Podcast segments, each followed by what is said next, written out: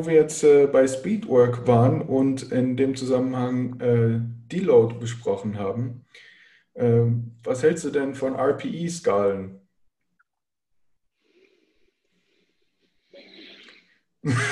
Also RPE, damit ist gemeint Rate of Perceived äh, Exertion, ähm, auf Deutsch subjektiv wahrgenommene äh, äh, Erschöpfung im Prinzip, ja, Erschöpfungsgrad. Ähm, da gibt es verschiedene ähm, Formate, 1 bis 10, 6 bis 20, Borg-Skala, dies, das und jenes. Ähm, wie wir das gerade oder wie die RPE-Skala ähm, heutzutage sehr beliebt angewendet wird im Krafttraining, ist ähm, im Sinne von äh, RIR, sprich äh, Reps in Reserve, ähm, sodass man sagt, ein RPI 8 von 10 entspricht einem RIR von 2, sprich ich habe noch zwei Reps in Reserve, ich könnte noch zwei Wiederholungen mehr machen, ähm, sodass man eben sagt, ähm, ich steuere das Training darüber, dass ich nicht, äh, also das ist im Prinzip so als, als ähm, Antwort auf Prozent, prozentbasiertes Training, dass ich jemandem sage, du machst ähm, äh, 10 Wiederholungen bei äh, 70 Prozent von einem einer Wiederholungsmaximum. Ähm, sondern ich, ich sage, du machst. Ein bisschen anders, oder? Also es, die Last ist im Prinzip die gleiche. Es geht nur darum, wie weit du in die Ausbelastung gehst. Ja, ja, ja. Ähm, aber im Prinzip ist das als Antwort gedacht auf, auf das äh, äh, prozentbasierte Training, weil man der Meinung ist, dass das äh, häufig nicht zutrifft, dass wenn ich jemandem 70 Prozent vorgebe seines einer Wiederholungsmaximum, dass er dann auch äh, 10 Wiederholungen oder dass die 10 Wiederholungen genauso anstrengend sind, wie ich das möchte. Und ich dementsprechend sage, du machst 10 Wiederholungen, aber mit einer äh, RPE 8 oder 2 Reps in Reserve, dass ich ähm, äh, 10 Wiederholungen mache mit meinem 12er Wiederholungsmaximum, um in Abhängigkeit von der Tagesform ähm, das Gewicht so wähle, dass ich im Prinzip immer den gleichen oder, oder immer den intendierten Ermüdungsgrad habe. Denn man davon, weil man davon ausgeht, also das, sind, das sagt man da, wo das so propagiert wird, dass wenn ähm, ich zum Beispiel einen schlechten Tag habe und ich mache 10 Wiederholungen mit 70 Prozent ähm, von meinem einer Wiederholungsmaximum, dass das an dem einen Tag ähm, mich brutal an die Wand fährt ähm, und am anderen Tag ähm, vielleicht genau richtig sein könnte. Und dass man im Prinzip darüber die Auslastung steuert und auch auf ähm, äh, die Tagesform Rücksicht nimmt. Ja? Genau. So, erstmal grundlegend, das ist so, so die Idee, dass man das ähm, im Prinzip zur Belastungssteuerung äh, rannimmt und ähm, dann natürlich auch als, als Periodis in, innerhalb einer Periodisierung oder eines Trainingszyklus ähm, sagt, ähm, ich äh, treibe die Auslastung voran oder an der und der Stelle möchte ich, äh, dass du den Satz nicht all out machst, weil mit all out ähm, oder Muskelversagen, Technikversagen, wie auch immer, äh, wird halt assoziiert, dass wenn man das so oft macht oder sehr regelmäßig macht, man am Ende einfach nur platt ist, viel mehr Regeneration braucht, aber ähm, nicht mehr bei rauskommt. Das ist so die, die grundlegende Idee dahinter. So, jetzt möchtest du von mir hören, wie ich so darüber denke. Ja? So sieht's aus. Also, einerseits ja, natürlich ähm, denke ich, ist ähm, das Ziel, dass man nicht immer äh, oder jeden Satz zur absoluten Ausbelastung macht, dass du äh, jeden Satz, wenn jetzt zehn Wiederholungen vorgegeben sind, mit einem 10er Wiederholungsmaximum machst, ja. Ähm, wichtiger wird es aber meiner Meinung nach zumindest dann eher, ähm, wenn ich Richtung IK-Training gehe, sprich ähm, schwere, wirklich schwere Sätze im Bereich zwei bis vier Wiederholungen, ähm, dass ich da sage, ich mache nicht jeden Satz so, dass ich äh, gerade so unter der Hand wieder rauskomme. Ja? Einfach auch, um ähm, äh, Ermüdung nicht zu stark zu akkumulieren. Natürlich hat es auch ähm, äh, mentale Aspekte.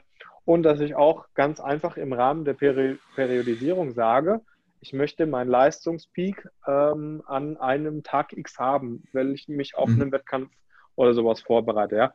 Grundsätzlich ja, dann, damit bin ich einverstanden, dass ich sage, ähm, wir wollen nicht zu jedem Zeitpunkt jeden Satz all out machen. Ähm, weswegen ich auch die RPE-Skala oder Reps in Reserve nutze, um meinen, meinen Athleten, meine Athletin ähm, in, den, in, in gewissen Momenten nicht voll äh, an die Grenze gehen zu lassen, weil ich weiß, wie er oder sie äh, das dann ähm, umsetzt. Zumal ich auch weiß, was dann technisch passiert, ähm, wenn, wenn, äh, wenn ich sage, du gehst all out in dem Satz. Womit ich ähm, so ein bisschen Probleme habe, ist ähm, einerseits das Wissenschaftliche, worauf sich da gerne bezogen wird, ähm, so ein paar Studien, ähm, wo ich dann fragen muss, ob die Sachen wirklich äh, auch mal kritisch hinterfragt werden, die in diesen Studien gemacht wird, beziehungsweise ähm, einfach die Validität. Inwiefern sind denn diese Ergebnisse, die da äh, erhoben wurden, übertragbar auf die Leute, mit denen wir jetzt arbeiten wollen?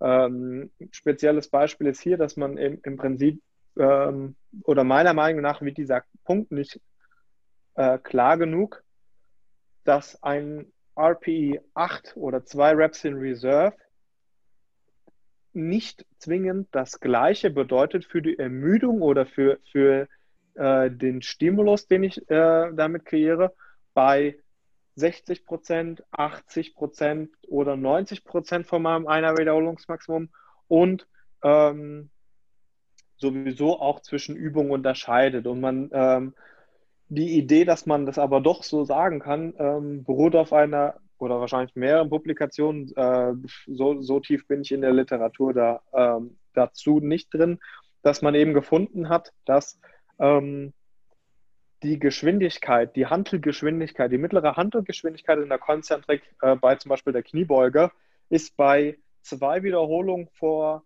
äh, Ende immer Langsamer. gleich gewesen. Unabhängig davon, ob die. Bitte? Ich sag, äh, ich hätte jetzt gedacht, dass sie langsamer wird, je näher ich an meine, äh, ja, an mein Ende komme. Aber anscheinend ist sie gleich geblieben, die Handelgeschwindigkeit. Genau, da hat man, hat man dann eben äh, bei verschiedenen ähm, ähm, Intensitäten, sprich in Abhängigkeit von meiner Wiederholungsmaximum, Leute bis zum Versagen machen äh, lassen und hat dann äh, mehr oder weniger festgestellt, dass die, die Geschwindigkeit, die am, in der letzten Wiederholung oder in den letzten zwei oder in den letzten drei, dass die im Prinzip mehr oder weniger gleich ist, weil man auch davon ausgeht, dass ähm, in der letzten Wiederholung oder beim einer Wiederholungsmaximum, das ist die niedrigste Geschwindigkeit, die, die jemand aufrechterhalten kann. Und da sieht man grundsätzlich, dass ähm, stärkere Lifter ähm, niedrigere Geschwindigkeit noch aufrechterhalten können. Ja, ähm, also sie sind, da, da, wird dann mehr, da kann mehr gezittert werden, wenn du, wenn du so willst. Ähm, meine Kritik daran ist, das ist so nicht einwandfrei bewiesen und ähm, es, gibt, es ist, ist, jetzt erst vor ein paar Monaten wieder eine Studie rausgekommen, da wenn du dir anschaust im Prinzip, wie sich die, die mittlere Handelgeschwindigkeit äh, verhält bei, in dem Fall waren es 70 und 90 Prozent, dass ähm, der Geschwindigkeitsverlauf ähm, gerade auch zum Ende hin nicht nur abhängig ist von der Übung, das sowieso, das ist, das ist klar, ähm, du weißt selber, ähm, deine, deine letzten zwei Wiederholungen, egal bei was du machst, sehen bei der Kniebeuge anders aus als beim Kreuzheben, als beim, mhm. beim äh, Klimmzug, als bei der Overhead Press, was auch, weiß der Geier was. Ja? Ähm, aber da hat man auch gesehen, dass innerhalb einer Übung zwischen verschiedenen Intensitäten sich dieser Geschwindigkeitsverlauf ähm, variiert, äh, unterscheidet. Ähm, was dann eben für mich bedeutet, ein RPE 8 ist ähm, bei der ist bei, bei 75 Prozent ähm, stellt es einen anderen Stimulus und an ein anderes Ermüdungspotenzial dar als beispielsweise bei 85 Prozent. Und dass es natürlich auch dann ähm, anders ist bei einer anderen Übung. Und das ist so mein Problem damit, dass, das, dass der Punkt, ähm, vielleicht wird das so umgesetzt ähm, äh, bei, bei Leuten, die sich damit sehr gut auskennen oder, oder die sich sehr erfahrene drin sind. Das mag stellenweise so umgesetzt werden, dass jemand sagt, ähm, naja, wenn ich den äh, äh, 10 Wiederholungen sage mit RP8 im Squat, dann ähm, weiß ich, dass der wird da anders rausgehen aus dem Satz, als wenn ich das gleiche beim Bizeps Curl mache. Mag sein, dass das so umgesetzt wird.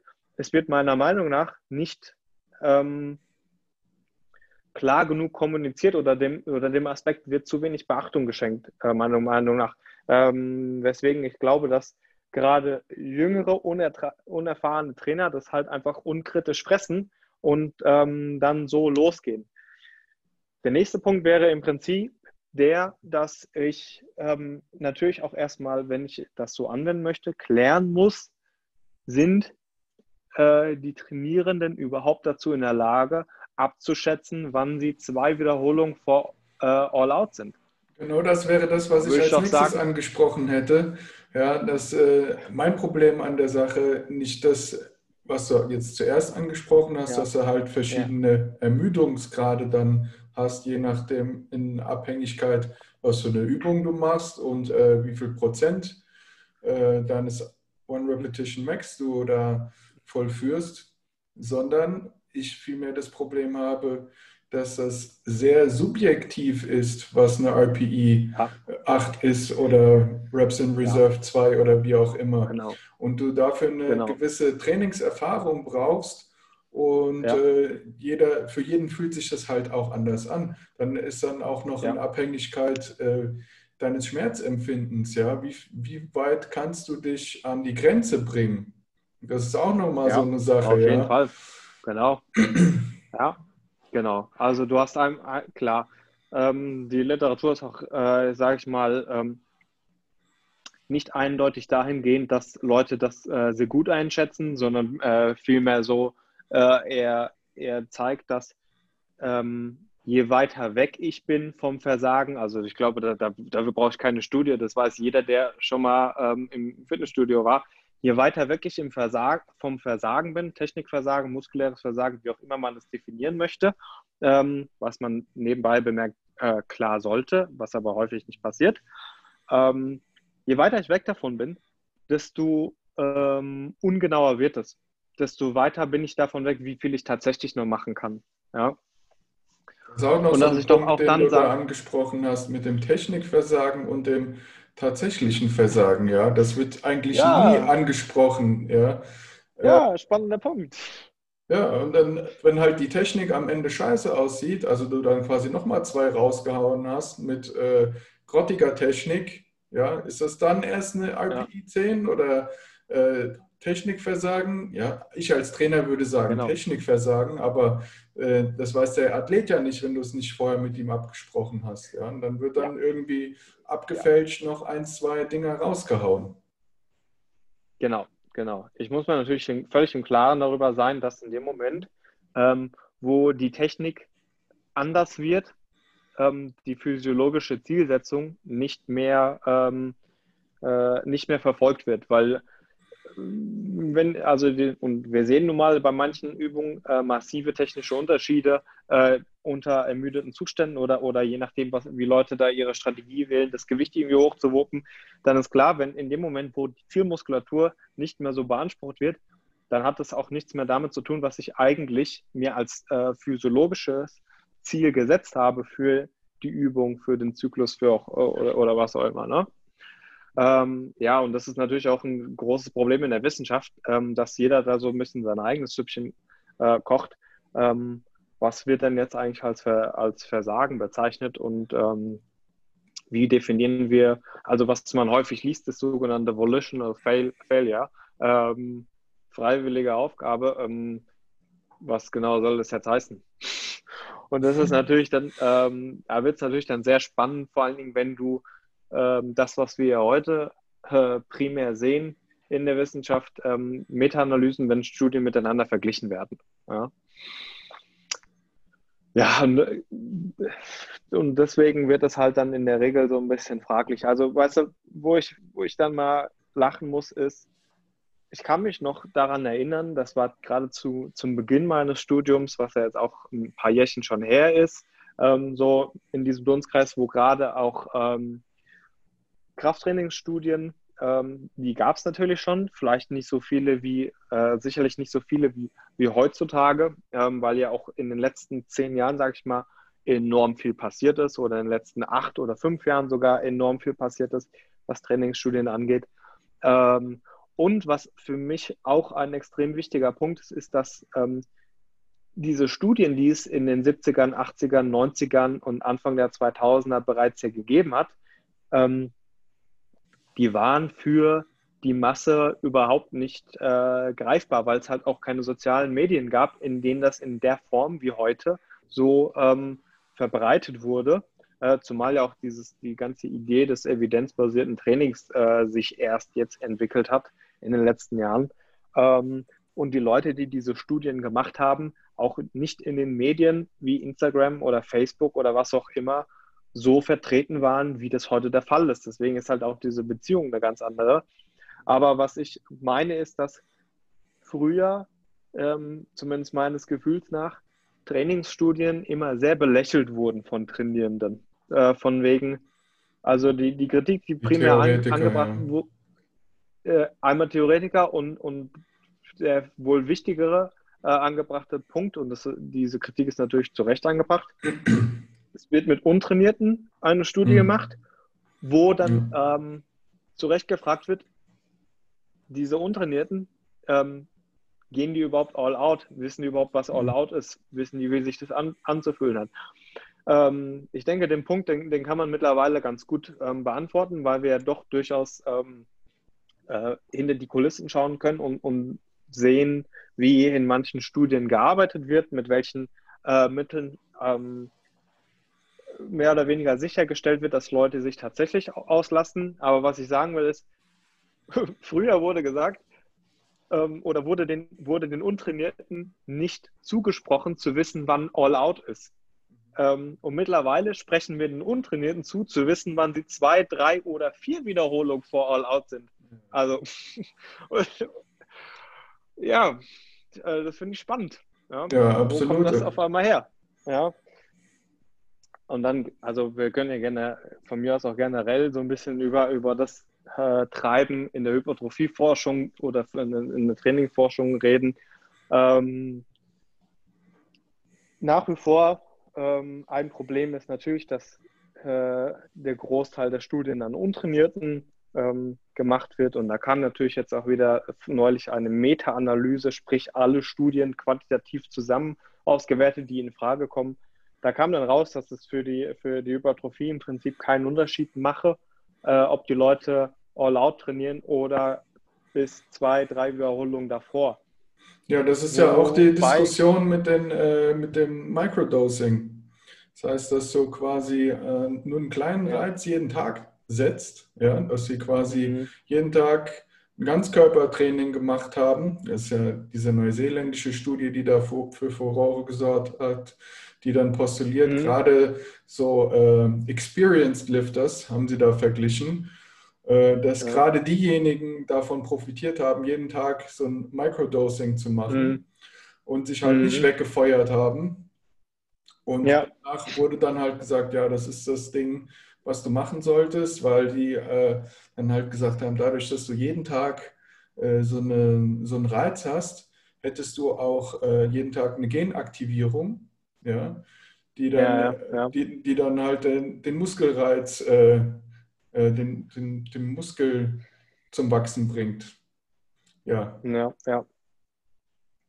Ja, im Prinzip der, der erste Kritikpunkt, äh, den ich da anbringen würde, ist ein, einmal, dass ähm, die Outcomes so durcheinander geschmissen werden, wo ich dann frage, naja, ähm, was ist denn eigentlich gerade im Fokus? Hypertrophie oder dass das Einser-Wiederholungsmaximum hochgeht? Weil das eine bedeutet nicht zwangsläufig, ähm, zumindest kurzfristig gesehen, mhm. äh, nicht das andere. Und Thema kurzfristig ist genau das Stichwort für den, den zweiten Kritikpunkt.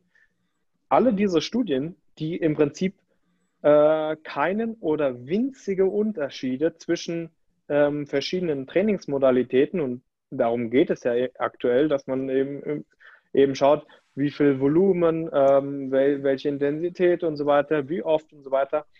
Die Unterschiede, die da rauskommen, sind winzig. Ja? ähm, das, das meiste, gerade wenn es jetzt um Hypertrophie geht, ähm, da geht es ja um weniger oder um einzelne Millimeter im Ultraschall gemessen. Ja? Da kann man schon mal ein bisschen hellhörig werden und fragen, wie praktisch das relevant ist. Aber dann viel wichtiger, kurzfristig, nur weil die Studie das äh, nach, nach acht Wochen oder zehn Wochen, teilweise vielleicht auch zwölf Wochen zeigt, das hat, sagt doch nichts darüber aus, wie das nach einem halben oder nach einem Dreivierteljahr aussieht oder nach zwei Jahren, weil das ist genau der Zeitraum, der mich interessiert äh, für die Hypertrophie. Mich interessiert doch nicht, ähm, ähm, ob jetzt die eine Gruppe, die so und so trainiert hat, nach acht Wochen einen Millimeter mehr im Ultraschall äh, hat. Mich interessiert doch gerade bei einer Ausprägung, äh, die logischerweise über Jahre stattfinden muss, was denn da funktioniert, nämlich eben bei der Hypertrophie. Ne? Also das ist eben der, so, glaube ich, der, der, das Allerwichtigste, dass man vielleicht mal so ein bisschen die Kirche im Dorf lässt, wenn es heißt, das ist so wahnsinnig evidenzbasiert und die, und die, die ähm, Studienlage ist eindeutig, ja. Die mag ähm, eindeutig sein in, aus deiner Sicht ähm, über acht oder zehn Wochen. Mhm. So. Ja, das ist aber halt genau die Argumentation, weshalb auch die RPI-Skala gerne genommen wird, dass man halt nicht immer all-out trainiert. Ja? Auch dieses Microdosing basiert ja darauf, dass man nicht all-out trainiert, dass man quasi äh, nur so quasi so einen überschwelligen Reiz setzt, ja, und ja. dass der genug ist. Ja. Ja. ja. Und ähm, die andere Seite der Medaille ist halt, dass die Leute sagen, man muss auch mal ans Limit gehen, ja, um mhm. ordentlich Muskulatur aufzubauen. Man muss quasi auch diese äh, energetische Ausbelastung des Muskels haben, um auch äh, einen mhm. ordentlichen Hypertrophie-Reiz zu haben. Also alleine mhm. die, die, dieser mechanische Reiz, der, der ist nicht ausreichend. Ähm, ja, wir haben ja halt ja. Diese, diese zwei Lager. Ja. Was, was, was sagst du dazu? Ist da irgendwie ähm, das Ganze in der Mitte anzusiedeln, die Wahrheit, wie so oft? Ja, genau. Also auf jeden Fall ist die Wahrheit irgendwo in der Mitte anzusiedeln. Ähm, ich sehe das so, dass, ähm, wenn ich jetzt gerade sage, im Fokus steht die Hypertrophie und nicht die Steigerung des einer Wiederholungsmaximum, sprich gerade das, das neurologische, technische, steht nicht im, im Vordergrund, ähm, dann ähm, tendiere ich primär dazu, äh, lieber näher ans All-Out zu gehen oder, oder Technikversagen, als, als weiter weg, ähm, weil ich einerseits sage, ja, wir machen hier gerade Hypertrophietraining, es ist vertretbar, dass die Beine schwach, äh, am nächsten Tag schwach sind, ähm, jetzt mal nur für Leute, die nur das machen. Ne? Ganz, ganz klar.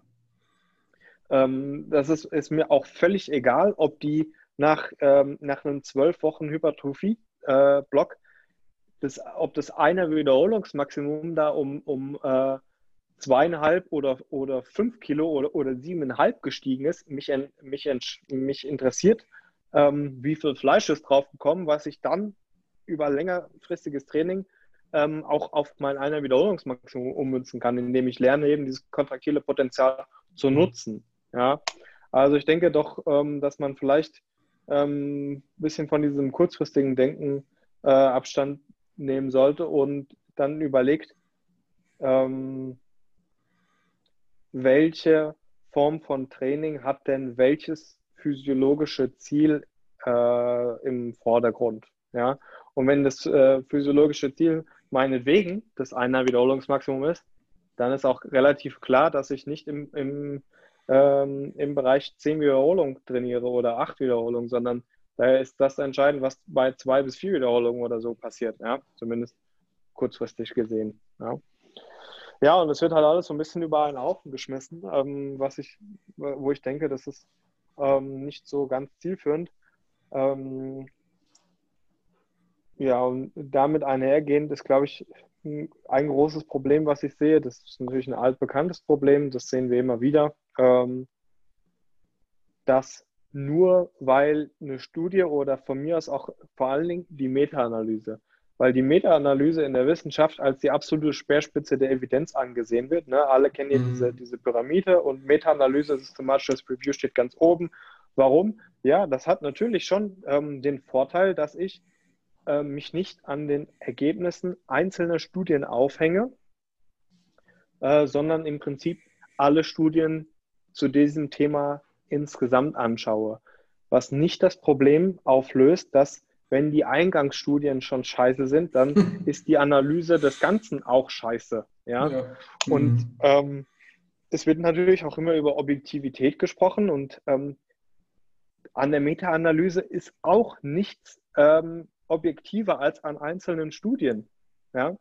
Weil die Auswahl der Studien und gerade bei der Meta-Analyse, bei der quantitativen Analyse, ähm, auch wenn ich gewisse objektive Kriterien habe, ähm, entscheide ich trotzdem subjektiv, welcher Studie ich das höhere statistische Gewicht gebe, was dann im Prinzip das, das Endergebnis ähm, äh, in, in Zahlen gehalten maßgeblich beeinflusst. Und das ist, äh, das ist nach wie vor das Problem. Das ist äh, mit der Meta-Analyse nicht auf, aufgelöst. Ja?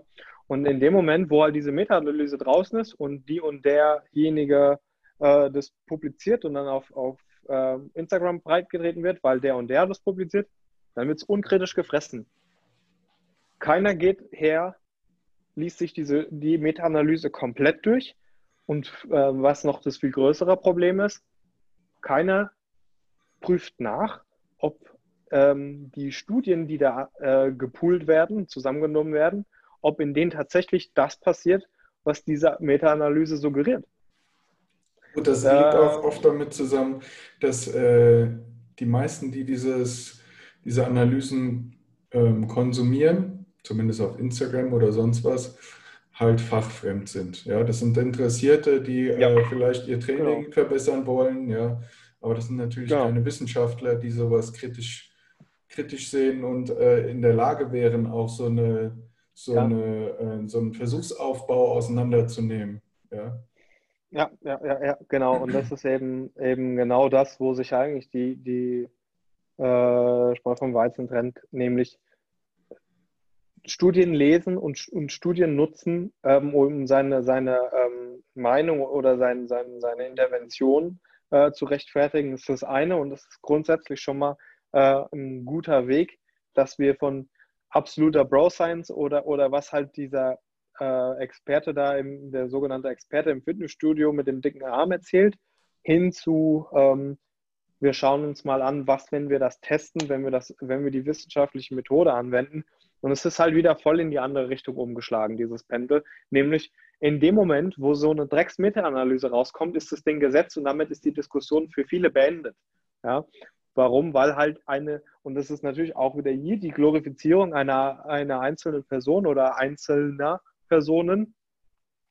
Ähm, in dem Moment, wo der Name da drauf steht, ähm, der für viele als Guru gilt, ähm, ist, wird es vollkommen unkritisch gefressen und wiedergegeben, ohne auch nur jemals sich ernsthaft damit auseinandergesetzt zu haben. Und das ist das, was viel Zeit braucht, viel Expertise, ähm, teilweise vielleicht auch mal eigene äh, Research-Erfahrung ähm, und dass man auch einfach viel gelesen hat, um nachzuvollziehen, ähm, wie glaubhaft sind denn die Ergebnisse, die da zustande gekommen sind. Ja?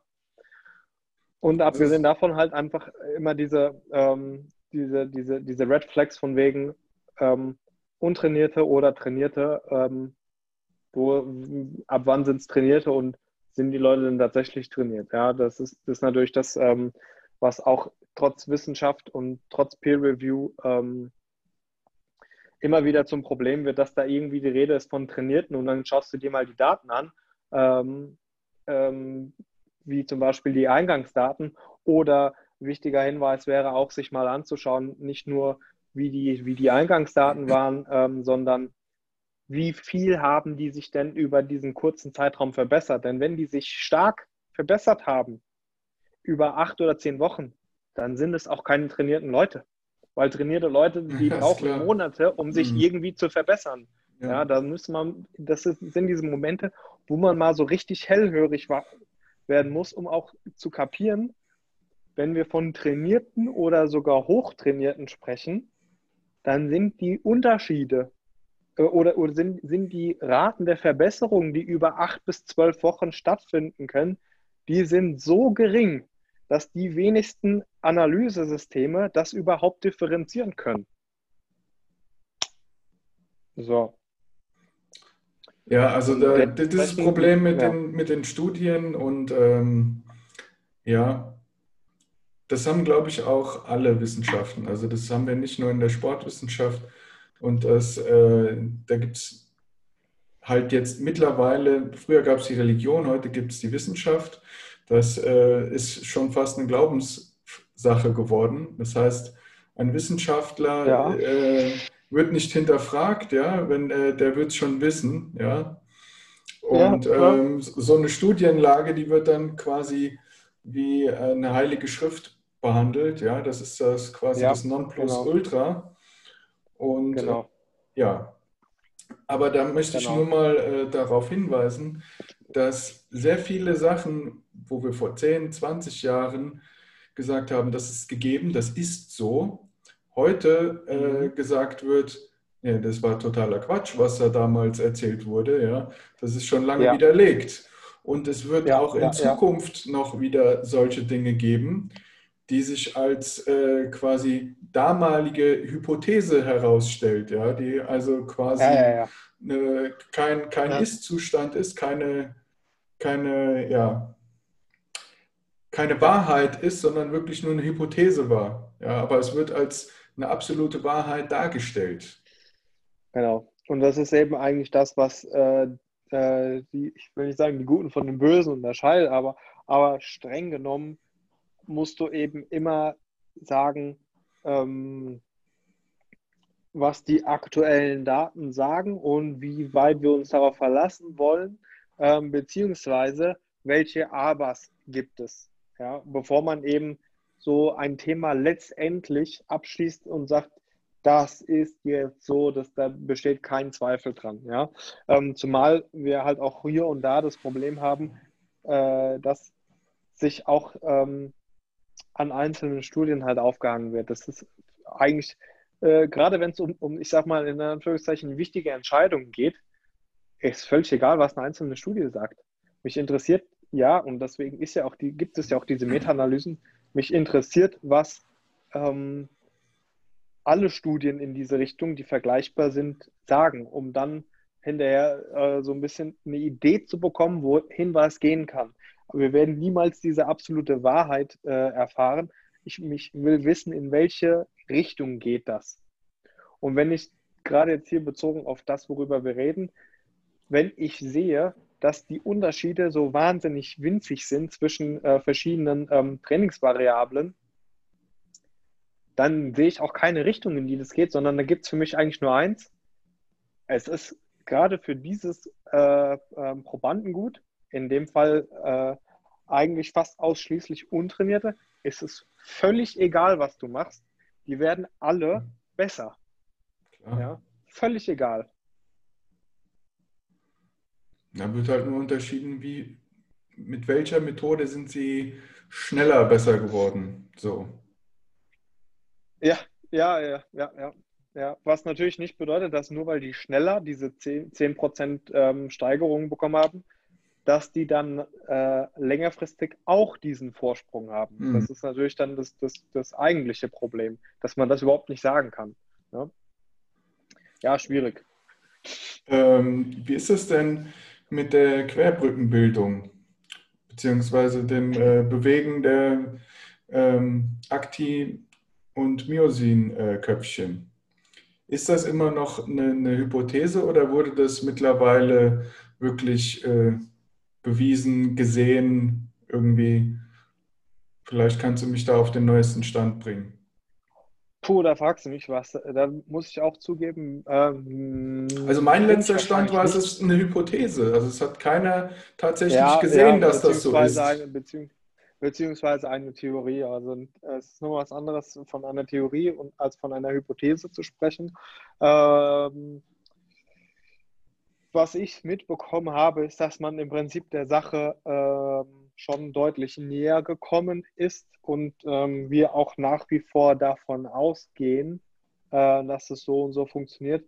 Ähm, wir allerdings glaube, glaube ich, ja, wie gesagt, ähm, so in genau diesem Thema, und das ist genau das, was ich anfangs meinte, ähm, wir be bewegen uns in absoluten, äh, extrem engen Nischen und das ist halt wieder eine andere Nische, ähm, dass man ähm, die Rolle einzelner ähm, Proteine innerhalb eines Sarkomers noch nicht gänzlich aufgeschlüsselt hat. Ja, ähm, wo man dann zum Beispiel bei manchen äh, jahrelang dachte, die sind einfach nur da, die sind mehr oder weniger passiv, äh, wo dann äh, aber stellenweise gezeigt wird, nee, die sind nicht passiv, die sind auch an diesem Prozess mitbeteiligt, die verändern auch ihre, ihre, vom, äh, vom, äh, ihre Spannung ihre Form.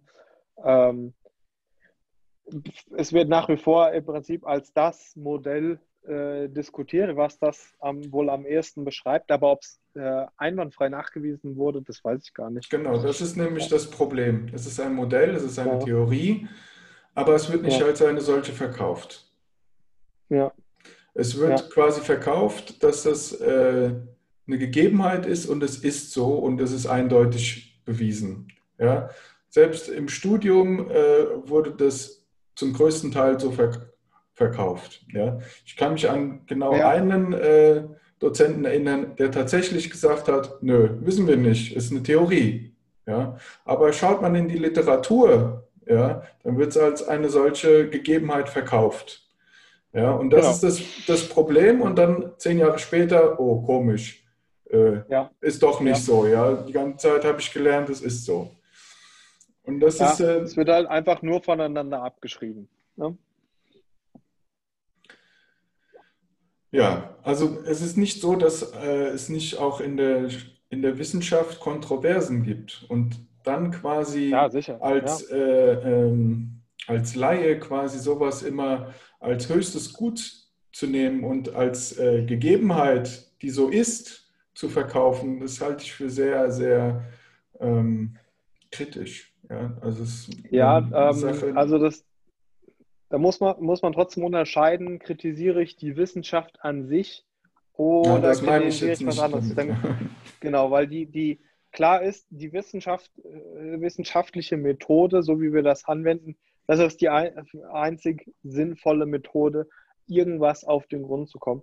Ähm, was viel problematischer ist, ist viel eher, dass ähm, wie mit Ergebnissen umgegangen wird oder wie Ergebnisse kommuniziert werden und dann weitergegeben werden. Denn das ist eigentlich das, was wir mehrheitlich sehen ähm, oder wo, wie genau diese, diese äh, Probleme zustande kommen. Es wird halt mal eine Studie gemacht oder es gibt Studien hier und dazu. Ähm, die Ergebnisse sehen so aus. Dann haben wir teilweise schon in dem Artikel direktes Problem, dass die Autoren ähm, in die Ergebnisse was reininterpretieren, was die Ergebnisse nicht darstellen. Ähm, und dann diese Studie oder das, was die äh, da äh, interpretiert haben in der Diskussion, das wird nochmal neu interpretiert und das wird wieder interpretiert. Und also im Prinzip, ähm, das ist eine Frage der Kommunikation, was, wie man jetzt über diese Daten spricht und wo man ähm, klar sagt, die Daten sind schlüssig und zeigen das oder anhand der Daten, die wir hier haben, können wir es nicht eindeutig sagen. Und das ist also es ist eher ein Kommunikationsproblem, würde ich äh, doch behaupten. Pass auf, ich habe sogar ein ganz konkretes Beispiel. Ähm, die Supplement-Industrie hat vor, äh, weiß ich nicht, zehn Jahren oder so BCAAs richtig gepusht und hat gesagt, ja, das müssen alle während dem Training saufen, das ist ja. absolut zellschützend und so weiter. Ja, also ja. Ähm, anaboles Fenster und, und, und, was wir da nicht alles so für, für schöne Sachen erzählt bekommen haben, dass du irgendwie ja. zwei Stunden nach dem Training unbedingt Protein reindonnern musst, weil du sonst total äh, Gains quasi verschenkt hast. Verschenkt, ja. Und ähm, das ist ja alles wieder zunichte gemacht worden. Und es ist damals sogar mit Studien untermauert worden, dass das so ist. Ja, heute wissen wir, EAAs sind da eher besser und BCAAs, die kannst du quasi in die Tonne kloppen. Ja, dieses, an, an dieses Beispiels ist es so, so einleuchtend für mich, dass man, selbst wenn das die wissenschaftlichen Studien untermauern, ja, muss man noch mal gucken, unter welchen Voraussetzungen die das untermauern, ja. Wie ist der, der Versuchsaufbau gewesen und, und, und, und, ja. Ja, und ja, wie gesagt, ist, das, das ist genau halt Problem, quasi wie so, als äh, wenn da quasi ähm, der Wissenschaftler was sagt oder eine, was ich auch immer sehr gut finde, ist, Universität aus USA hat das und das rausgefunden. ja. ja, genau, äh, Forscher der, der, der Harvard oder Universität haben dies und jenes gefunden. Ja, ja wenn du diesen Satz alleine schon äh, ja. quasi als Einleitung nimmst, ist alles, was du danach sagst, 100% richtig. Ja? ja. Und wird nicht mehr angezweifelt. Und damit kannst du fast alles verkaufen. Genau, genau. Ja, ja, aber auch hier gerade bei diesem konkreten Beispiel, da würde ich auch wieder einhaken und sagen, die Studien haben das damals so nicht, ähm, das, was, was jahrelang gepusht wurde in der Industrie, ähm, das haben die Studien so garantiert nicht ausgedrückt und die Leute, die diese Studien gemacht haben, höchstwahrscheinlich auch nicht. Zumindest haben die Daten äh, das nicht hergegeben. Ähm, deswegen kann man, muss man vorsichtig sein, ob man sagt, das wurde widerlegt oder ob man sagt, wir wissen jetzt einfach mehr darüber, um sagen zu können, dass das, was wir damals wussten, nicht ausgereicht hat für die, den, den starken, die starke Bewegung, die daraufhin folgte. Und das ist viel mehr so das äh, gleiches Ding äh, hier Faszien, wo dann ähm, an, an Proben, an Faszienproben ein paar Versuche gemacht wurden äh, in der Petrischale, ähm, wo dann die Faszienindustrie, Rollenhersteller und so weiter aufgesprungen sind und gesagt haben, hier die Biologen haben nachgewiesen, dass die Faszie auf dies und jenes reagiert und das und jenes tut. Das hat man so niemals aus diesen Daten zeigen, äh, sagen können, sondern die Daten haben gesagt, wenn ich dieses Fasziengewebe in der Petrischale ein bisschen bewege, dann sehe ich das und jenes, sehe ich den Austausch von oder die, die, die, die Enzymaktivität von dem und dem geht hoch. Mehr nicht. Und das ist genau das, wobei es bleibt. Und ein ernstzunehmender Wissenschaftler würde auch niemals hergehen und sagen, das wird im Menschen genauso funktionieren, weil genau die wissen, das funktioniert nur in der Petrischale so, aber nicht äh, im, im, im, Homo sapiens in vivo. Ja. ja. Gut, ja, ich, äh, jetzt haben wir, sind wir sehr ins Sportwissenschaftliche gegangen. Und ja. ähm, ich denke, jetzt wenn wir nochmal richtig ans Eingemachte gehen, weil ja oh äh, die Mikrobiologie eigentlich deine Expertise äh, momentan ist. Und ich würde Mol gerne... Molekulare Biologie. Molekulare. Nicht, nicht, Mikro. Mikro ist was anderes. Okay, die molekulare Biologie, entschuldige. Und ja, da äh, würde ich gerne nochmal auf die Hypertrophie eingehen. Ja. Und ähm, ich habe gelernt, dass es zwei Faktoren gibt, die die äh, Hypertrophie beeinflussen. Und zwar ist einmal die mechanische Spannung auf der Faser und die energetische Ausbelastung. Mhm. Gibt es da noch mehr Faktoren mittlerweile? Sind wir da ein bisschen einen Schritt weiter oder sagen wir immer noch, diese zwei Faktoren sind so hauptsächlich die Treiber der Hypertrophie? Ja, also ähm, es, gibt, es gibt mehrere Faktoren, die äh, diskutiert werden aktuell.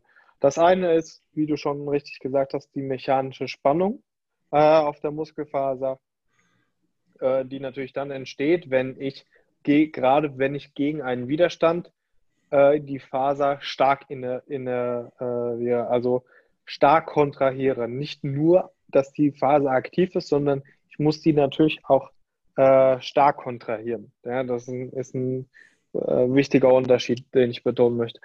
Ähm, damit ähm, verbunden ist im Prinzip auch ähm, oder, oder eine Antwort oder eine Folge der mechanischen Spannung ist die Schädigung, dass tatsächlich ultrastrukturell was kaputt geht, was dann hinterher aufgeräumt wird ähm, und auch Muskelkater vielleicht macht. Äh, wissen wir nicht so genau, wo der, wo der Muskelkater dann da entsteht, weil das Bindegewebe auch nicht ganz un unwichtig ist. Ähm, also die, die Spannung ähm, beziehungsweise die Folge von zu viel Spannung, sprich ultrastrukturelle Schädigung. Ähm, der nächste Punkt ist, ähm, sind Hormone. Sprich, äh, es geht primär ums, ums Testosteron, äh, was in Abhängigkeit von dem Training, was ich mache, zumindest kurzfristig äh, ansteigt. Ähm, gerade das freie Testosteron. Ähm, was wir im Zusammenhang mit, den, ähm, mit der Muskelschädigung auch diskutieren, sind die sogenannten Satellitenzellen, sprich die, die Vorläuferzellen äh, der mhm. Muskulatur, die eben dann aktiv werden und sich äh, ausbilden zu Muskelfasern, wenn äh, ich den Muskel schädige. Ähm, und eben diese metabolische Auslastung, der metabolische Stress. Mhm. So, also im Prinzip können wir es in drei Sachen ähm, zusammenfassen. Das Metabolische, äh, das Hormonelle und das Biomechanische, also die Spannung. Also ist noch was Drittes so. dazu gekommen, okay? Mhm. Ja, das war eigentlich nie, nie anders, würde ich sagen. Okay. Ja, ähm, mhm. genau. Das hat man schon immer diskutiert. Ähm, ja, Hormone. Ähm, wir sehen, die, dass die Studienlage, würde ich sagen, mehr als eindeutig. Ähm, wir sehen keinen Zusammenhang zwischen ähm, äh, der, der hormonellen Anpassung oder dem, dem hormonellen Anstieg nach dem Training und wie, wie doll ich mich an das Training anpasse und was dahinter herauskommt. Also diese Assoziation zwischen ähm, äh, Testosteronausschüttung oder auch Testosteronlevel ähm, und äh, Hypertrophieanpassung, äh, das ist ähm, nicht eindeutig, beziehungsweise relativ eindeutig, dass, dass da kein äh, besonders enger Zusammenhang besteht. Dann höre ich da häufig ähm, zu, ja, das heißt ja dann, dass Doping mit äh, Testosteron, dass das alles gar nicht funktioniert. Nein, das heißt das nicht. Ähm, das darf man nicht, da darf man nicht Äpfel mit Birnen vergleichen.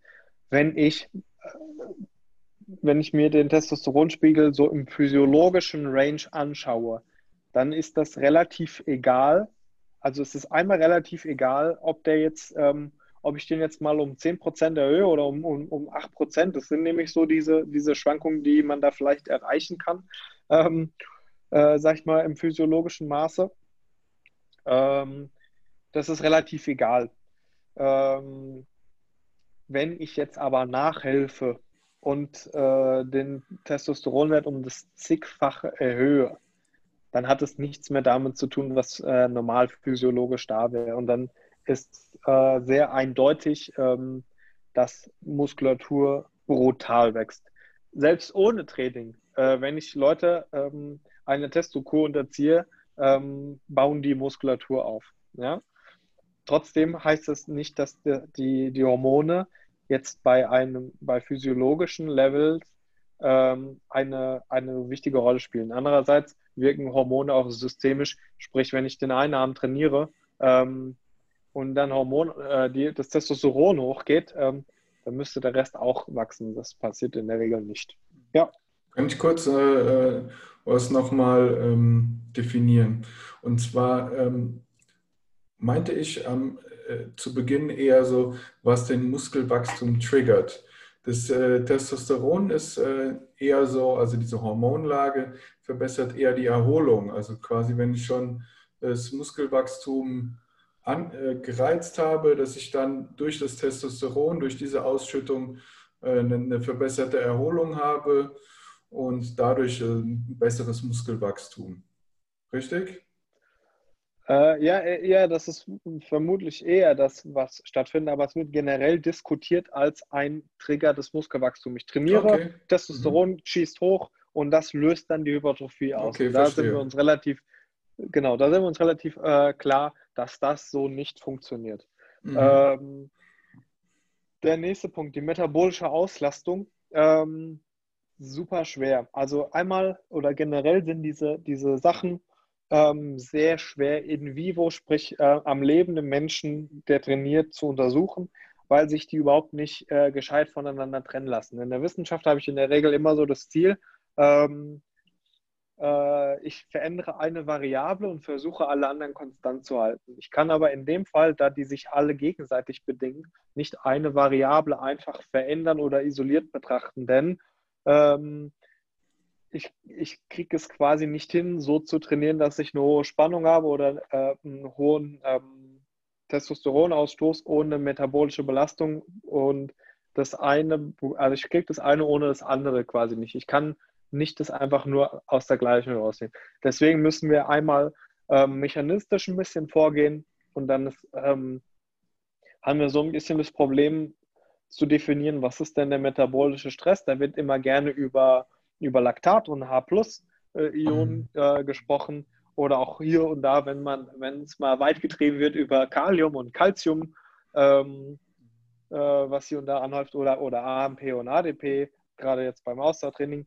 Ähm, was wir aber mittlerweile wissen, ist, dass wenn jemand ein Krafttraining macht und ich ähm, äh, das Metabolom anschaue, sprich die, die Metabolite äh, im Blut anschaue, dann sind es mehrere hundert, die sich verändern. Ja? Ich sehe auch, dass wenn Leute Krafttraining gemacht haben, dass sich der sogenannte Phosphorylierungsstatus eines Proteins, was dann dazu führt, dass bestimmte Proteine aktiviert und deaktiviert werden. Ähm, das sind hunderte Proteine, die sich da, danach ähm, auf verschiedenste Art und Weise verändern. Da jetzt eine Sache rauszunehmen, gerade wenn es um dieses Metabolische geht, um, um zu sagen, das ist dafür verantwortlich, ähm, das ist nicht zulässig, zulässig und wir können es auch nach wie vor nicht auf ähm, ein bestimmtes Metabolit ähm, zurückführen, was dafür verantwortlich ist. Ja?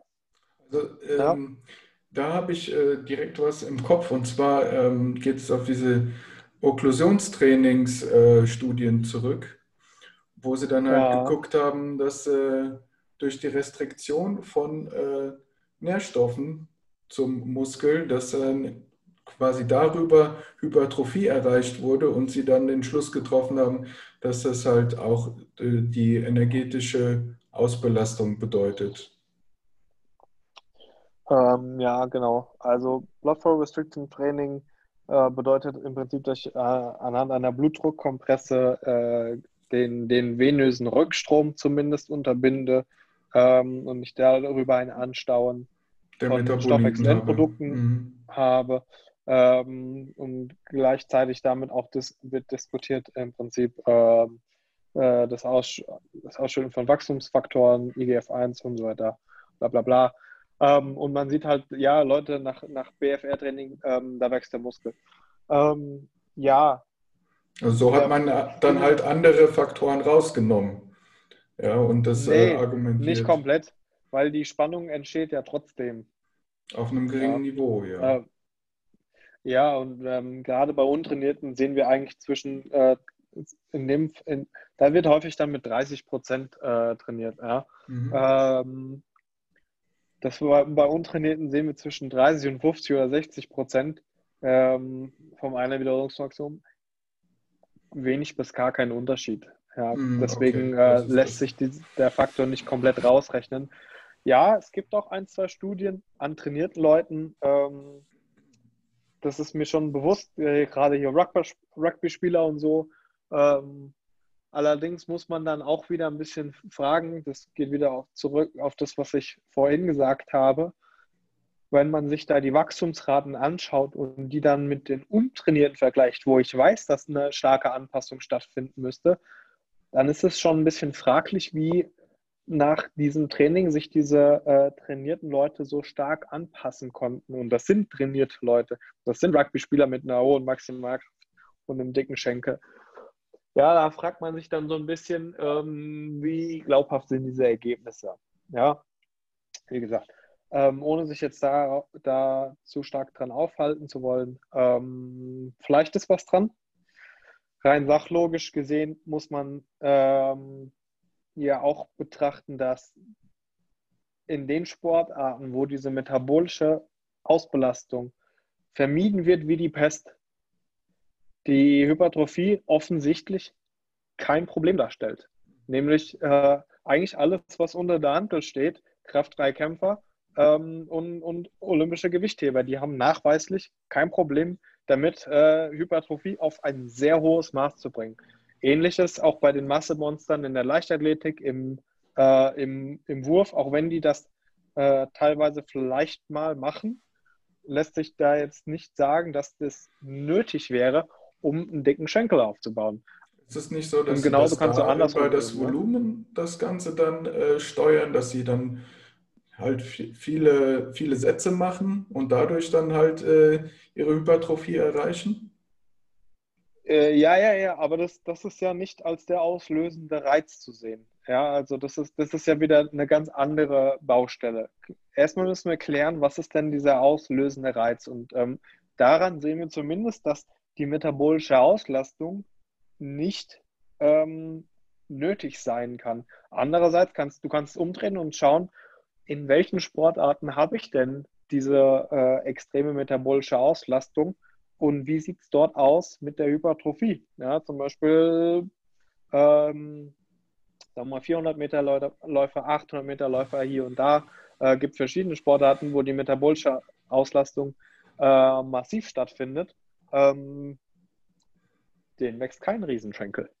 Also ich Also- hätte jetzt mal äh, gedacht, also rein vom, vom Logischen her, dass man über diese, äh, über das Volumen auch eine ähm, Metabolitenanhäufung hat, halt lokal und nicht äh, global im ganzen Körper, weil ich genug Pause äh, mache. Aber du sagst, es ist nicht so. Nee, nee, nee, richtig auf keinen verstanden? Fall. Okay. Ja, ja, genau. Genau. Ähm, die, die energetische Auslastung ist äh, bei, wenn ich jetzt mit einem hohen Volumen, und das ist auch in Anführungszeichen hohes Volumen, das ist immer relativ zu sehen, ähm, das hat nichts damit zu tun, was diskutiert wird als metabolische Auslastung, ähm, als potenziellen Auslöser für Hypertrophie. Ja? Also ähm, auch hier wieder, um abzukürzen, wir sind, können relativ sicher sagen, dass diese metabolische Auslastung oder das, was dann auch hinterher den, den Pump macht, Mhm. ähm, der, der so oft besprochen wird, der wird es vermutlich nicht sein, zumindest nicht das Anhäufen der Metabolite, was im Zusammenhang mit ähm, der metabolischen Auslastung beziehungsweise dem äh, auch damit entstehenden Pump diskutiert werden kann oder sollte, ist, dass ähm, äh, der Pump an sich einen gewissen Stress, äh, einen mechanischen Stress auf äh, Strukturen der Muskelzelle und außenrum auswirkt und darüber wieder einen eventuell mechanischen Reiz auslöst, der ähm, zur Hypertrophie führt. Aber ähm, ist jetzt alles andere als eindeutig, äh, die, die Forschung dazu. Und damit kommen wir auch eigentlich dann zum letzten Punkt, Schädigung bzw. Spannung. Ähm, wir haben eigentlich alle möglichen Anhaltspunkte zu sagen, ähm, die Spannung ist der entscheidende Faktor. Ähm, allerdings haben wir nach wie vor das Problem, dass wir kein bestimmtes Protein identifizieren können, was diese Spannung denn letztendlich misst oder wahrnimmt und dann eine Signalkaskade in Gang wirft, die zum Aufbau von ähm, Muskelmasse führt. Wir können das nicht eindeutig sagen. Es gibt ein paar, die diskutiert werden, ja. Ähm, die sind so von der Lokalität her so sind eigentlich sinnvoll. Die sind dann im Bereich äh, der Z-Scheibe der Sarkomere, Mhm. das ist zum Beispiel das BAC3 ähm, und so weiter, äh, Filamin C und so weiter, wo man auch weiß, diese Proteine, die reagieren auf diese sogenannte Mechanotransduktion, sprich, wenn ich in irgendeiner Weise ähm, die, die, die Spannung in der Muskelzelle verändere. Ähm, allerdings können wir trotzdem bisher einfach nicht sagen, das ist klar das. Ja. Und dann sind wir immer noch nicht an dem Punkt, dass wir sagen, ähm, es muss kaputt gemacht werden. Denn wenn man jetzt zum Beispiel, also wenn man was kaputt macht da, dann werden diese sogenannten Satellitenzellen, diese Vorläuferzellen, Stammzellen der Muskulatur, die werden aktiv und äh, bilden sich dann aus ähm, zu, neuen, äh, zu neuen Fasern letztendlich, ja, oder zu, neu, zu neuen äh, Muskelzellen. Wenn man diese äh, Satellitenzellen ähm, eliminiert über äh, radioaktive Strahlung, das hat man mit Mäusen gemacht, ja, Mhm. und dann und dann zieht man die Mäuse einem äh, Hypertrophie stimulierenden Protokoll. Dann sieht man in den ersten sechs Wochen ähm, immer dann hier so überlegen, dass sechs Wochen bei der Maus was anderes sind als beim Menschen. Dann sieht man in diesen sechs Wochen, dass ähm, das keinen Unterschied macht zwischen den Mäusen, die diese Satellitenzellen haben und welche, die ähm, das nicht haben. Allerdings sieht man dann, wenn man noch länger schaut, ähm, dass die Mäuse diese, die diese Satellitenzellen haben, da passiert dann nichts mehr. Aber die, die diese Satellitenzellen haben, die wir alle haben, ja, und die, die Anzahl der Satellitenzellen könnte sich eventuell auch mit dem mit Training verändern ähm, und damit unsere Anpassungsfähigkeit verändern. Die Größe ähm, auch, oder? Der Satellitenzellen. Ja, die Satellitenzellen, die, die variieren nicht in Größe. Nee, okay. Nee. Genau. Und ähm, weswegen wir sagen müssen, ähm, wir wissen es mit der Schädigung nicht genau, ob sie notwendig ist. Ähm, sie könnte allerdings zuträglich sein. Wenn ich auch hier wieder jetzt rein äh, äh, aus der Praxis gehe, würde ich sagen, wenn du die Leute fragst, die richtig Masse aufgebaut haben über Jahre hinweg, die werden dir sagen, ja, ähm, hier und da spüre ich was, ähm, sei es jetzt Muskelkater und, und ein bisschen Schädigung werden die immer haben, allerdings natürlich auch nicht ähm, die Schädigung ums Verrecken erzwingen. Denn klar ist, und da ist wieder genau der Punkt, wo wir sagen, äh, mechanistisch ist das eine, wie ist das, was ist praktisch umsetzbar. Je mehr Schaden ich produziere, weil ich denke, das ist das Entscheidende, um den, um den Muskelaufbau ähm, zu stimulieren, desto länger brauche ich, um zu regenerieren und desto seltener kann ich äh, äh, gescheit trainieren. Ja. Deswegen auch hier wieder so der Punkt, da wird Wo irgendwo die, die Mitte sein zwischen. Sind. Genau, da wird irgendwie die, die, die Wahrheit in der Mitte liegen, sprich, ähm, eine gewisse Spannung wird nötig sein. Ähm, ein bisschen Schädigung vielleicht auch oder, oder vielleicht anders gesagt, vielleicht lässt sich die Schädigung überhaupt nicht äh, gänzlich vermeiden. Ja, vielleicht passiert es so oder so. Ja. Ähm, ich würde aber auf jeden Fall nicht versuchen, die Schädigung um jeden Preis ähm, hervorzurufen. Ja. Was ist denn genau. mit Entzündungswerten? Sind so entzündliche Prozesse auch wichtig für den Muskelaufbau? Ja, die sind im Prinzip unausweichlich. Ähm, in dem Moment, wo ich einen, einen Schaden, einen Muskelschaden äh, kreiere, dann habe ich in den Tagen darauf, ähm, wird der Muskel im Prinzip mit Makrophagen, also diesen Fresszellen ähm, und ähm, äh, ähm, Leukozyten, also Immunzellen, mhm. infiltriert und ähm, ein gewisser leichter Entzündungsherd entsteht. Der ist dann relativ klein. Ja? Und der, äh, der der Entzündungszustand, der geht natürlich dann auch relativ schnell wieder runter. Aber es ist im Prinzip ein Teil des physiologischen Heilungsprozesses. Also ähm, der ist unausweichlich ähm, und ähm, der wird, ähm, der wird so, so oder so kommen, wenn ich da einen gewissen Schaden anrichte. Und den will ich auch haben, weil der wichtig ist. Ja, lass uns die Frage noch äh, ausweiten. Ähm, ich weiß nicht, ob du da Studien dazu kennst. Ähm, Gibt es da Zusammenhänge über die, die Schwere der Entzündung und dem Muskelwachstum? Ob es dann quasi mehr Muskelwachstum gibt, je, je mehr Entzündungsprozesse da stattfinden? Ähm, das ist eine sehr gute Frage. Ähm, ich bin mir nicht sicher, ob es irgendwas gibt, was es direkt untersucht. Ähm, was wir aber haben, sind Untersuchungen, wo ähm, wo ich im Prinzip über, ähm, über äh, Ibuprofen die Entzündung ganz bewusst unter, unterdrücke ja? oder, oder halt auflöse. Ähm, bei, ich, wenn ich es wenn richtig im Kopf habe, bei jungen Leuten, gesunden Leuten, ähm, sehen wir im Prinzip, wenn wir die Entzündung unterbinden, weniger bis teilweise negative Effekte auf den Muskelaufbau, ähm, wenn ich es jetzt richtig im Kopf habe. Ich hoffe, ich sage nichts Falsches. Ähm, tendenziell aber glaube ich, also keinen Unterschied, ähm, ob die Entzündung nun da ist oder nicht. Ähm, aber mit, glaube ich, ein paar Hinweisen, dass wenn ich die, die Entzündung über das Ibuprofen, also auch eine hohe Dose Ibuprofen unterbinde, dass diese dann sich nicht richtig anpassen ins Krafttraining, also dass die nicht aufbauen.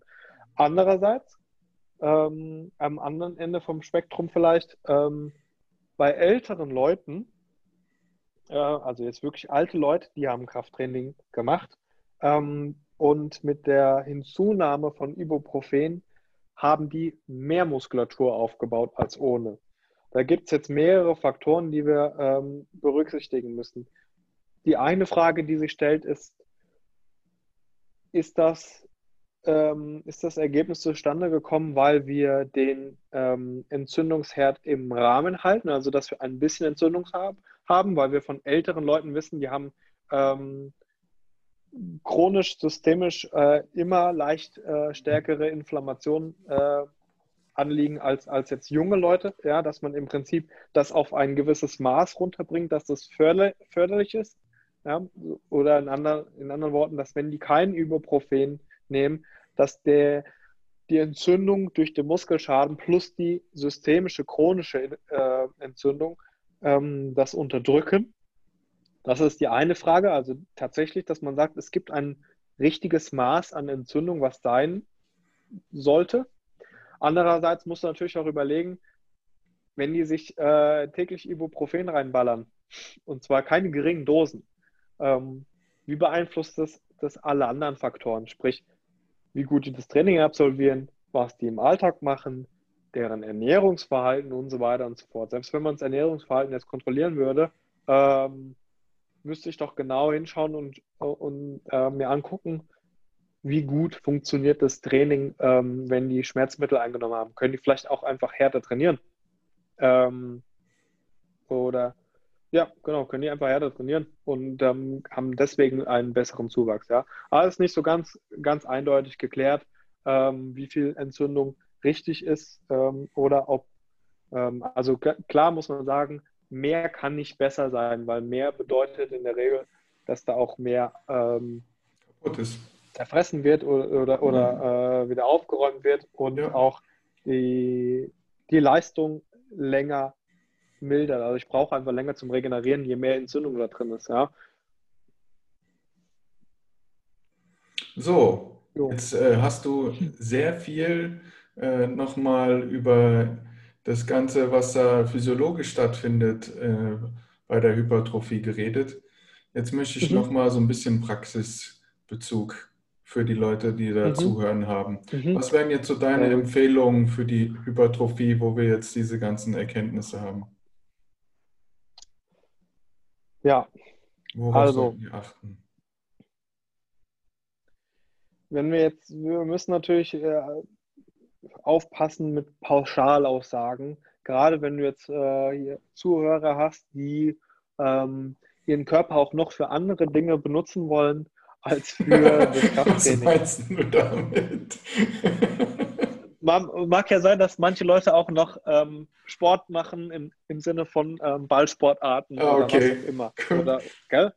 Also, ähm, ich dachte schon, dass sie danach bettlägerig sind, weil sie sich so weghauen. ja, nee ich sehe, es ist, ist ganz klar, dass, dass das nicht sein muss. Ähm, wenn du, um dir mal so, so einen, einen Richtungsweiser zu geben, wie sich so ein Training anfühlen sollte oder wo, äh, woran du merkst, dass, das, äh, dass du auf dem richtigen Weg bist. Ganz klar ist, ähm, nicht an kurzfristigen Markern aufhalten. Ja, was kurzfristig passiert, sprich innerhalb von wenigen Wochen, das ist völlig egal. Ja. Du solltest aus so einer Trainingseinheit ähm, auf jeden Fall rausgehen mit dem Gefühl, dass deine Muskulatur bis zu einem gewissen Grad müde bist, du auch am nächsten Tag, ähm, wenn es jetzt gerade um die Beine geht, denn ähm, wir wollen natürlich alle dicke Schenkel haben, ähm, dicke Waren kriegen wir sowieso nicht, der Zug ist abgefahren, zumindest Leute wie ich. Äh, dicke Schenkel wollen wir haben dann sind die Beine am nächsten Tag ähm, in gewisser Weise erschöpft. Ähm, das, das ist eigentlich ähm, unausweichlich, sage ich mal. Ähm, die sollten aber nicht so erschöpft sein, dass wenn du zwei bis drei Tage später wieder ins Training gehst, du dich extrem ähm, äh, zurückhalten musst, weil du einfach keine, keine Kraft hast in den Beinen, weil du einfach immer noch müde bist. Ja? Das wollen wir auf jeden Fall nicht. Das Training sollte im Prinzip so ablaufen, dass du dass zwei bis dreimal die Woche ähm, im, äh, im Bereich, sagen wir mal,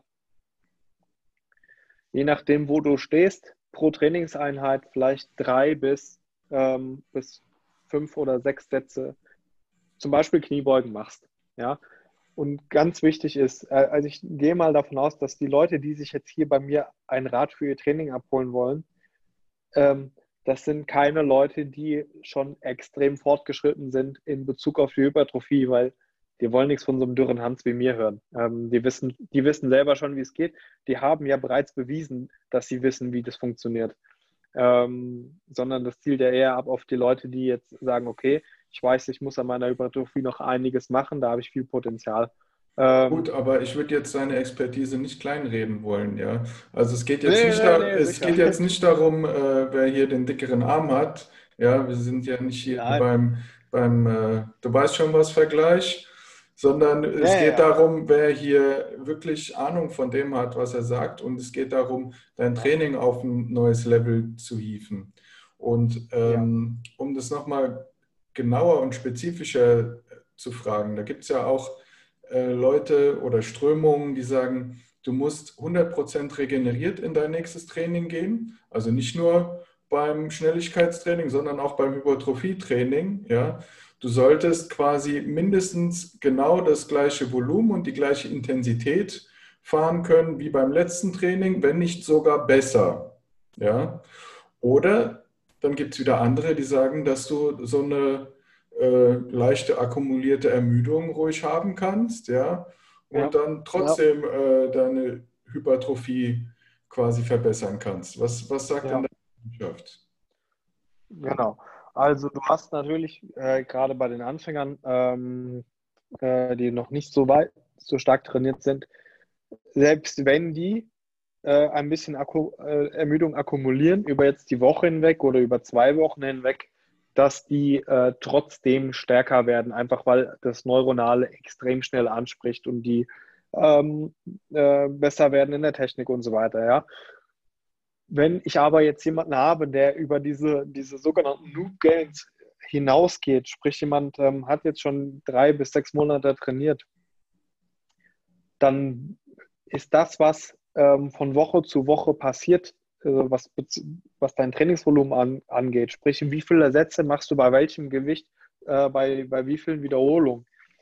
Ähm, das muss nicht jedes Mal besser werden und es muss auch nicht jedes Mal das Gleiche werden. Ja, das ähm, ist schon vertretbar, meiner Meinung nach, wenn du dann auch mal ähm, im Prinzip so viel Ermüdung in dir stecken hast, dass du ähm, dann vielleicht mal zwei, drei Prozent weniger packst. Ja? Dann packst du hier, da ein oder zwei Wiederholungen mehr. Oder du bist ähm, natürlich auch an dem Punkt, dass du sagst, ähm, ich merke bereits in den ersten Sätzen, ich, ich kriege die Wiederholungsanzahl bei dem Gewicht wie in der vorherigen Trainingseinheit nicht hin. Ich äh, lasse den letzten Satz jetzt mal sein oder den, den vorletzten. Ja? Also im Prinzip da ein bisschen ähm, mit Verstand rangehen und sagen, ähm, das muss nicht jedes Mal besser werden, ganz im Gegenteil. Ähm, das muss über Wochen hinweg minimal besser werden. Noch wichtiger wäre vielleicht, ähm, gerade wenn es jetzt um zur Hypertrophie geht und du hast jetzt keine Möglichkeit, ähm, dein Muskelwachstum ganz klar ähm, zu messen. Ähm, ganz klar ist, dass der einzige Anhaltspunkt ist eigentlich dein Körpergewicht, dass du siehst, dass dein Körpergewicht ganz langsam voranschreitet, aber auch im Prinzip so das, was in deiner Trainingseinheit über mehrere Sätze so in diesem Wiederholungspreis, sagen wir mal 6 bis 10 oder 8 bis 12 passiert, wie viel du da, das muss über einen Zeitraum von, sagen wir mal, 8 bis 12 Wochen, muss das ein bisschen mehr werden. Wenn das immer gleich bleibt, dann musst du dich fragen, mache ich jedes Mal zu viel oder trainiere ich wie ein Weichei? Oder esse ich einfach nicht genug? Kann ja sein, dass du trotzdem mal trainierst, aber wenn ich sage, du trainierst zu viel, dann ist zu viel natürlich relativ gesehen an, an äh, deiner Möglichkeit zu regenerieren. Sprich, wie viel schläfst du? Wie viel isst du? Wie viel andere Aktivitäten hast du? Ja? Also einfach so mit ein bisschen logischem Verstand rangehen und überlegen, okay, ich bin bereits ein bisschen trainiert. Ich habe schon Monat, ein paar Monate bis einem Jahr Trainingserfahrungen. Es wird nicht von Woche zu Woche besser. Es sei denn, du stellst alle zwei Wochen dein Training um, dann hast du jedes Mal ähm, neues motorisches Lernen. Das ist aber nicht äh, äh, Sinn der Sache unbedingt. Ja? Da, da, also äh, schau dir an, was in einer Trainingseinheit passiert, so über mehrere Sätze hinweg ähm, und, und wie du das Gewicht langsam über acht bis zwölf Wochen steigern kannst, sage ich mal. Mhm. Ja. Ähm, da du das schon angesprochen hast, was hältst du denn von äh, dieser Muscle Confusion Thematik? ja, dass man ja. Äh, quasi jedes Mal dem Muskel einen neuen Reiz geben sollte, was nicht jetzt heißt, dass du unbekannte Übungen machst, ja, also dass du quasi schon Übungen machst, die in deinem Repertoire sind, dass du die aber sinnvoll äh, austauschst und äh, kombinierst, dass du jedes Mal ein anderes Training hast. Ja, genau. Ähm, hm, also zu häufig die Übungen durchvariieren, selbst wenn du diese Übung schon mal gemacht hast, das ist jetzt erstmal äh, egal, zu häufig variieren halte ich für problematisch. Äh, auch wenn dann gerne das damit ähm, vertreten wird, ja, ähm, der hat schon wieder 10 Kilo draufgepackt in zwei Wochen beim Trainingsgewicht, ja. Ähm, und dann macht er das nochmal und dann legt er nochmal 10 Kilo drauf, weil er eine andere Übung macht. Ja, du lernst jedes Mal die Bewegung neu und hast dann jedes Mal diese Noob Gains neurologisch gesehen. Was aber trotzdem passiert, wenn wir uns jetzt die Hypertrophie an, anschauen, ist, oder was tendenziell eher passiert, ist, dass du mit einer ungewohnten Übung und selbst wenn du diese Übung schon mal gemacht hast, wenn du die jetzt nach Wochen oder Monaten nicht mehr tun, nochmal machst, dann ist sie erstmal ungewohnt. Ähm, vor allen Dingen, wenn du währenddessen stärker geworden bist und jetzt ein anderes Gewicht bewegst als vor ein paar Wochen, dann ähm, kreierst du auch äh, höchstwahrscheinlich äh, stärkere Muskelschädigung, die eben deine Regeneration ähm, nach hinten äh, ziehen kann. Ob das jetzt zuträglich ist für den Muskelaufbau, das lässt sich nicht sagen ähm, generell, aber ähm, ist das zu häufige Wechseln der Übung auch ähm, insofern schwierig, als dass es schwerer wird, den Trainings, ähm, die Progression ähm, klar festzuhalten. Progression heißt in, in dem Fall, ähm, gerade wenn es jetzt um Hypertrophie geht, was gerne so ein bisschen als Proxy genommen wird, ist, was kriege ich, wie viel Volumen kriege ich so im Bereich 8 bis 12 Wiederholungen hin. Ja? Und wenn ich jedes Mal die, oder sehr regelmäßig die Übung wechsle, dann ähm, habe ich da einen schlechten Überblick drüber. Lass mich nochmal ja, ein bisschen äh, genauer definieren. Also ich habe da mhm. zwei, ähm, ja, zwei Szenarien im Kopf. Einmal mhm. quasi, dass man variiert. Ich mache einmal Deficit Pulse, dann mache ich Rack Pulse und dann mache ich normales Kreuzheben. So im Wechsel. Diese Variation zum Beispiel. Oder ähm, quasi, dass ich ähm, innerhalb von weiß ich nicht, zwei, drei Wochen äh, quasi Brustübungen variiere, dass ich da so einen Zyklus habe, dass quasi in der vierten Woche wieder das vom Anfang wiederkommt. Ja, dass ich so eine, also nicht eine komplette Variation habe, dass ich quasi eine Übung irgendwie alle halbe Jahre mache, sondern innerhalb von drei, vier Wochen. Oder dass ich innerhalb dieser Übung nur kleine Variationen einbaue. Ähm, mhm.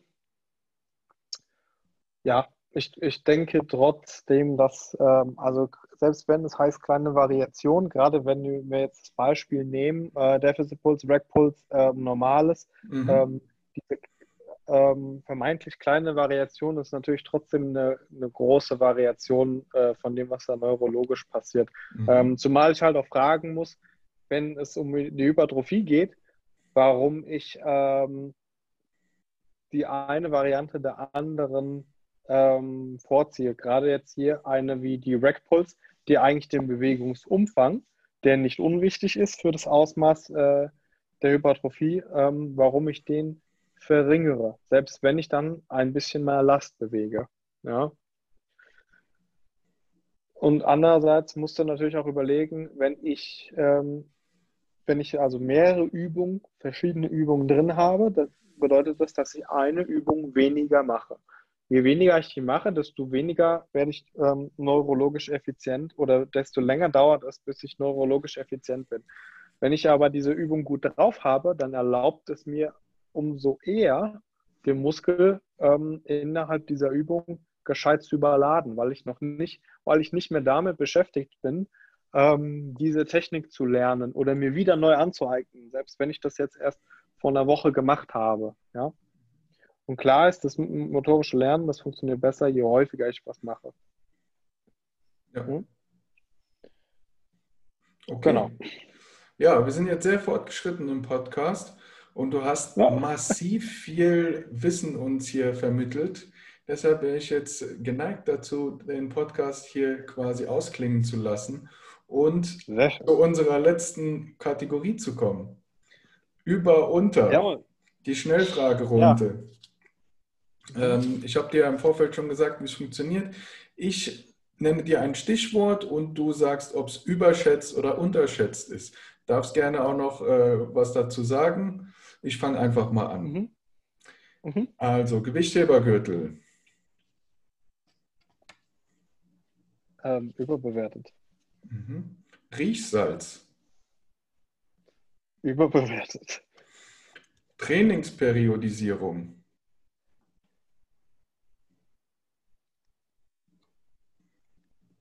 Oh, schwierig. Mm, ja, tendenziell, überbe tendenziell überbewertet. Ähm, weil weil da, wo das zum Tragen kommt, dass ich vernünftig periodisiere, das sind einfach weniger Fälle als das, wo es da, wo es angewendet wird, würde ich sagen. Die, bei vielen, wo das angewendet wird, ähm, ist die Form der Periodisierung oder diese, sagen wir mal, ähm, die, die, die äh, Verkomplizierung der Periodisierung ist ähm, ähm meiner Meinung nach äh, oftmals fehlangebracht. Ja. Ähm, Gerade da bin ich Sarah eben äh, an falscher Stelle, sprich mäßig trainierte Leute, da gibt es nicht viel zu periodisieren. Ja? Okay. Das braucht halt Zeit. Das muss man nicht alles ähm, versuchen, da die, die letzten Prozent aus den ersten acht Wochen rauszuholen, aus den ersten drei, Mo drei Monaten, was der, weiß der Geier. Ähm, ja, es braucht halt Zeit. Da muss ich mir nicht sechsmal drüber überlegen, ob ich jetzt in der Woche ähm, 70% Deload mache und, und in der Woche dann äh, einen halben Satz mehr und, und zweimal Schuhe binden mehr mache. Okay. Ist, äh, also, ja, aber im Leistungssport also, würdest du es als wichtig erachten? Ja, das ist auch außer Frage. Also klar ist, okay. kein Leistungsathlet kann das ganze Jahr über die gleiche Leistung abrufen. Alles klar. Sonst macht er das ganze Jahr nicht sein Leistungsmaximum. Ja. Ja. Übertraining.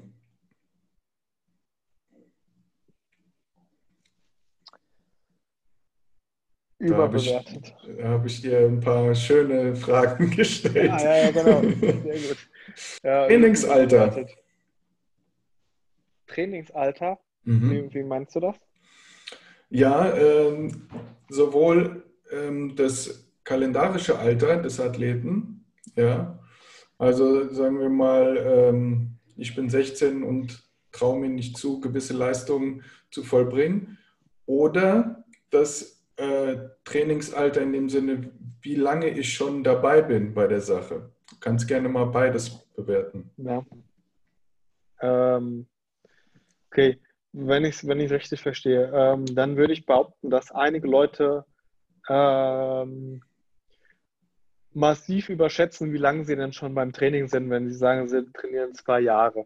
Mhm. Ähm, und dementsprechend auch massiv unterschätzen, wie viele Trainingsjahre es braucht, um mal wirklich äh, auf hohe Leistungen zu kommen oder auf diese Leistung zu kommen, die wir eben bei Top-Athleten sehen. Ich glaube, das wird ähm, immer noch massiv unterschätzt, was es nötig ist, äh, was nötig ist, um da hinzukommen, wo diese Leute sind. Perfekt. Genauso wollte ich das wissen. Ähm, du, du wolltest genau das hören. Ich wollte genau das hören, du hast recht. ja, genau.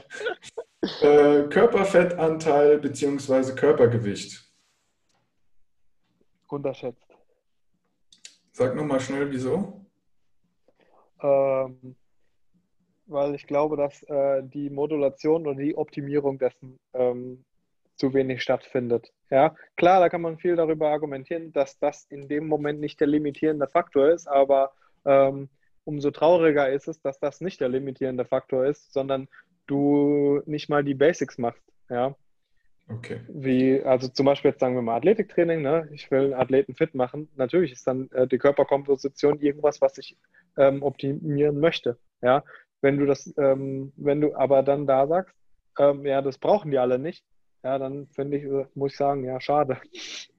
Schade, dass, dass ihr immer noch mit anderen Sachen so massiv überfordert seid, dass, dass ihr da noch nicht mal angreifen könnt. Ja, also was ich meinen Athleten immer sage, ist mein schöner Satz, und dafür, wenn ich das jetzt sage, alle, die zuhören, werden mich hassen, ist Fat don't fly. Und das sage ich äh, jedem, äh, der dann sagt, ja, es macht doch nichts, dass ich ein paar Gramm zu viel habe. Ja, aber äh, die ziehen dich zurück, ja. Also es behindert dich. Ich kann dir ja mal fünf Kilo Rucksack aufsetzen, dann können wir mal gucken, wie schnell du rennst. Ja, ja, ja, ja klar. Ja, ja da gibt es äh, einige Ebenen, wo das ähm, problematisch ist. Äh, Technik.